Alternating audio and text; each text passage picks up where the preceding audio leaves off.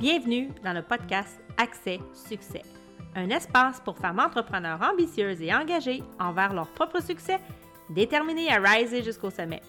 Un podcast dynamique, concret et vibrant qui t'offre des enseignements puissants pour te permettre d'approfondir ton leadership d'affaires et de développer ta gestion basée sur les meilleures pratiques qui soient en 15 minutes top chrono. Je suis Karen Roy, coach de gestion, fondatrice de l'Académie de coaching royal et ex-dirigeante de la fonction publique, et j'ai construit en moins d'un an une entreprise à succès profitable et expansive. Bienvenue dans le show! Hey, bienvenue dans le show Accès Succès. Je suis super contente de vous retrouver aujourd'hui. Je te parle d'équipe, de rêve. Donc, euh, comment s'entourer d'une équipe de rêve. Parce qu'une équipe de rêve, qu'est-ce que ça va t'apporter? On va se le dire. Ça va te permettre de multiplier tes résultats. Ça va te permettre d'augmenter ton chiffre d'affaires. Ça va te permettre d'accomplir encore plus grand. Bref, c'est infini, mais c'est vraiment, c'est avec une équipe qu'on scale. Donc, et c'est important de s'entourer vraiment d'une équipe de rêve ou d'une équipe hyper performante, une équipe en qui tu peux avoir confiance, une équipe qui est stable, qui est fidèle, qui est loyale qui est compétente, on va se le dire. Donc, euh, mais ta job comme leader, c'est d'embaucher, c'est de trouver cette équipe-là. Et c'est ça le grand défi. c'est pas juste la trouver, c'est pas juste de l'engager, mais c'est aussi après comment tu vas exercer ton leadership, comment tu vas la diriger, comment tu vas la gérer, cette équipe-là, quel climat tu vas mettre en place pour qu'elle soit bien dans ton entreprise, qu'elle ait envie de continuer de travailler avec toi. Donc, ce sont toutes ces choses-là euh, que tu dois évidemment faire. Mais aujourd'hui, j'ai envie de mettre l'accent avec toi sur les pièges, les mauvaises pratiques. Qu'est-ce que tu ne dois pas faire si tu veux t'entourer d'une équipe de rêve? Parce que, tout ce que je vais vous nommer, c'est des cas de figure qui existent, qui se font, on ne sait pas, on est mal informé ou ah, on, on, pense que ça ne nous arrivera pas. mais détrompez-vous, ça fait 20 ans que je gère des équipes, j'en ai vu d'autres, je vous le dis, ce sont des pièges colossaux à éviter. Donc, je te partage ça aujourd'hui. Et euh, si tu aimes ça, ben, partage à quelqu'un dans ton entourage qui pourrait euh, aussi bénéficier de ces précieuses informations-là. Donc, la première chose euh, dans les mauvaises pratiques que je te déconseille fortement de faire, c'est à, là, là, arrêtez d'engager quelqu'un que vous connaissez dans votre entourage.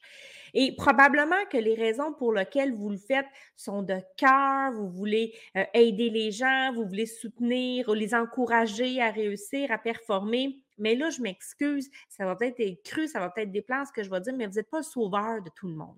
Puis en fait, si tu es dans le sauveur, tu n'es pas pantoute dans ta posture de leadership. Tu es un leader, tu es une entreprise. Euh, puis je dis pas ça pour être froide, pour être bête et méchante, mais pas du tout. Mais je vous le dis, euh, c'est rare. Et je dis bien rare. Il peut y avoir des cas où ça va fonctionner, mais de façon générale, ça ne fonctionne pas et pour plusieurs raisons. Mais la première des choses, c'est, tu sais, vous vous, connaissez l'expression, on l'entend en business, il n'y a pas d'amis. Et c'est un peu ça, parce que vous n'êtes pas là en tant qu'ami non plus, vous êtes là en tant que chef dirigeant d'entreprise. Donc, vous devez être capable de, d'exercer ce leadership-là. Puis quand il va y avoir des situations plus crunchy, si ça ne fonctionne pas, puis il y a des bonnes chances que ça ne fonctionne pas parce que peut-être la personne n'a pas l'expertise ou les compétences que tu as besoin, puis ça ne part pas d'un espace où tu vas chercher la bonne personne pour t'aider, mais juste tu veux rendre service ou tu veux aider quelqu'un qui t'est cher, que tu apprécies ou que tu vois qu'elle a du potentiel. Donc, ça va te mettre dans une posture extrêmement délicate euh, où tu vas devoir peut-être mettre fin, euh, redresser des situations, où tu vas devoir adresser euh, des problématiques. Et ben, c'est toujours délicat quand on a un lien privilégié avec la personne ou qu'on est proche, que ce soit un conjoint, un ami, et ça peut créer des sérieux froids après. Donc, si c'est important pour vous de préserver des relations avec des gens que vous aimez, que vous appréciez, ayez ça en tête, d'engager quelqu'un que tu connais pour l'encourager, c'est vraiment pas la meilleure façon pour toi d'aller chercher les meilleurs outils dans ton équipe et d'avoir des résultats. Donc, je, vous, invite vraiment à, être sensible à cette réalité-là. Et ça, ça existe. Hein. Il y a vraiment beaucoup de gens qui font ça, où on a des projets, on veut se partir de quoi avec un ami, avec un collaborateur, puis ça paraît tout beau, tout rose. Je, voulais, je voulais vraiment un drapeau, je vous mets une bémol là-dessus, soyez vigilants. Deuxième piège à éviter si tu veux t'entourer d'une équipe de rêve, c'est d'être pressé. Donc, si tu t'es pressé d'engager, si ça urge, puis que tu dis j'ai pas le choix, ça me prend quelqu'un tout de suite, puis que là, tu, à la presse, tu fais les choses sans prendre temps d'avoir bien planifié, sans prendre temps d'avoir évalué ton vrai besoin, la vraie compétence que tu recherches, la vraie expertise, euh, ben, tu vas te ramasser avec plein de problèmes à gérer après. Donc, c'est le processus de sélection, le processus d'embauche euh, peut prendre un certain temps, à moins que tu saches clairement, puis c'est ce que j'aide mes clients à faire évidemment dans mon accompagnement à la méthode Lead Focus. mais si tu sais spécifiquement c'est quoi la description de tâche, c'est quoi le profil de personne que tu recherches, parce qu'au-delà de la description de tâche, il y a aussi le profil avec quel type de personne excusez-moi, ou qu'est-ce que j'ai besoin présentement dans mon équipe en fonction de la réalité du moment, en fonction de la dynamique, en fonction du climat? Donc, ce sont toutes des petites subtilités, mais qui ont des impacts, des répercussions énormes. Donc, d'engager à la presse, ça peut être très risqué. Euh, ça se peut que ça te dépanne temporairement, à ce moment-là, trouve peut-être quelqu'un qui est contractuel ou, ou tu délègue, euh, trouve-toi quelqu'un, ça va peut-être te coûter un peu plus cher, mais tu es mieux de prendre bien le temps de bien recruter, de bien choisir. Parce que si tu ne le fais pas, si tu ne prends pas bien ce temps-là pour la sélection, pour bien la choisir, puis ça se peut que ça prenne du temps parce que les, bonnes ressources sont rares sur le marché. Ça se peut que tu fasses plusieurs processus de sélection, plusieurs entrevues, euh, puis que, tu sais, tant que tu n'as pas trouvé la, perle rare, comme on dit, ben, tu veux continuer à avancer. Donc, ne sois pas pressé. C'est vraiment la deuxième erreur à faire en disant je vais gérer ça après. Ce que tu vas gérer après, c'est un tas de problème et tu ne veux pas ça, ça va drainer toute ton énergie, ça va siphonner ton temps et euh, ça peut avoir des impacts aussi sur tes clients, sur tes ventes, ça peut avoir des impacts aussi sur la dynamique d'équipe, sur d'autres membres dans l'équipe. Donc, euh, prends ton temps de bien faire les choses. Deuxième piège. Troisième piège, ne présume pas que vos employés savent faire les choses. Non, ils peuvent avoir un super beau CV, ils peuvent avoir un super beau bagage partout où ils ont travaillé, mais ça ne veut pas dire qu'ils savent comment faire les choses dans votre entreprise, dans la façon dont vous avez la vision, comment vous le voulez. Donc, arrêtez de présumer que exposer le savoir ou va trouver le moyen de le savoir.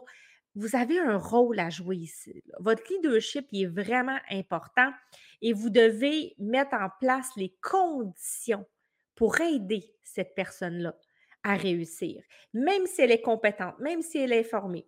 Puis, tu sais, je vais vous donner mon expérience personnelle. J'ai commencé comme infirmière, j'ai fait une formation. Comme infirmière, j'ai appris à faire des techniques, j'ai appris des, des concepts, des principes de base. Mais et j'ai travaillé dans différents départements quand j'ai commencé, puis, j'ai même fait de l'agence pendant un certain temps, puis je me suis promenée d'un établissement à l'autre.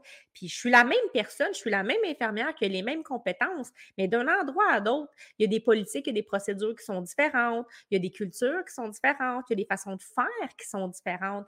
Donc, c'est la même chose pour la personne extrêmement compétente que vous engagez ne présumez pas parce qu'elle est super compétente qu'elle va savoir tout faire ou qu'elle va tout de suite adhérer à votre vision d'entreprise. Donc, vous avez un rôle à jouer, vous avez des attentes à adresser, vous avez des suivis à faire. Vous devez vous rapprocher quand même de cette personne-là. Euh, les 90 premiers jours sont cruciaux, la, la, lune de miel, mais vous avez une job à faire. Donc, ça va vous demander du temps, ça va vous demander de l'énergie mais c'est de l'énergie bien investie. Comprenez que l'impact sur le long terme va être extrêmement profitable pour vous. Donc, troisième piège à éviter, d'arrêter de présumer qu'ils savent, OK? Ils ne savent pas toujours. Ensuite, quatrièmement, communiquer juste quand ça va mal. Donc, la clé pour devenir d'avoir une bonne équipe, une équipe engagée, c'est la communication. Et le, plus gros, euh, la plus grande erreur que je vais voir, que j'ai vu aussi dans mon vécu euh, comme gestionnaire, c'est que souvent, quand ça va bien, on n'en parle pas, on est content, on, avance, puis tout va bien. Puis, quand il y a un problème, bien là, c'est là qu'on en parle. Alors que c'est l'inverse que vous devez faire. Vous devez euh, faire du renforcement positif le plus souvent possible. Nommer les bons coups, euh, souligner les, belles, euh, les belles percées ou ce que le travail que vous avez réussi à accomplir avec cette personne-là. Et ça va rendre beaucoup plus facile et crédible votre intervention quand la personne va avoir un écart de conduite ou par rapport aux attentes attendues. Mais c'est pas une bonne pratique de juste nommer quand ça va mal. Ça, ne contribue pas du tout à créer un climat de travail sain, à motiver votre équipe à travailler pour vous. Vous allez juste devenir chiant ou chiante. Je m'excuse, je suis peut-être un peu vulgaire, mais c'est ça. Euh, donc, on communique et vous devez communiquer régulièrement, même si c'est cinq minutes pour faire des, un, une petite tape dans le dos, mais c'est parfait, c'est mieux ça que rien du tout. Puis après ça, arriver pour dire, bon, mais là, il y a telle, telle, telle problématique, euh, c'est pas motivant pour personne. Donc, ça, c'est une très mauvaise pratique de gestion. Et très souvent, on est bien intentionné, hein, les, leaders vont être bien intentionnés de, faire tout ça, mais on ne prend pas le temps de le faire. Donc, bloquez ça dans votre agenda. Ça va rendre ça tellement plus facile. Puis en fait, le fait de faire ça, ça va vous permettre dans ces petits moments d'échange-là, de communication-là avec votre équipe, ça va vous permettre justement de ne pas avoir à planifier une rencontre quand ça va être difficile euh, pour pouvoir euh, redresser la situation. Mais ces moments d'échange-là vont, vont, aussi des occasions de, clarifier l'alignement, où ce que vous êtes rendu, euh, les attentes, de clarifier les pistes d'amélioration. Donc, ça va se faire. j'ai envie de dire, comme en continu, avec j'ai comme Ansel et Gretel qui viennent de monter dans l'esprit, mais une miette à la fois. Mais ça va être toujours de la co-construction positive plutôt que puis il n'y a rien de pire de toute façon qu'être ignoré, d'être évité, d'être mis de côté. Donc, un employé euh, qu'on ne s'occupe pas de lui, qu'on ne parle pas, euh, il peut se passer toutes sortes de choses dans sa tête, il peut vivre toutes sortes d'émotions et euh, là, son, son, hamster à, scénario négatif va partir. Donc, vous ne voulez pas ça non plus. Vous voulez créer cette relation-là, vous voulez créer ce lien-là avec les gens. Donc, la communication avec votre équipe, c'est une clé en or. Vous devez l'appliquer et on ne leur parle pas juste quand ça va mal. Donc, ça, c'était mon quatrième piège à éviter. Cinquième piège que j'ai pour toi aujourd'hui, ne pas prendre votre place comme boss.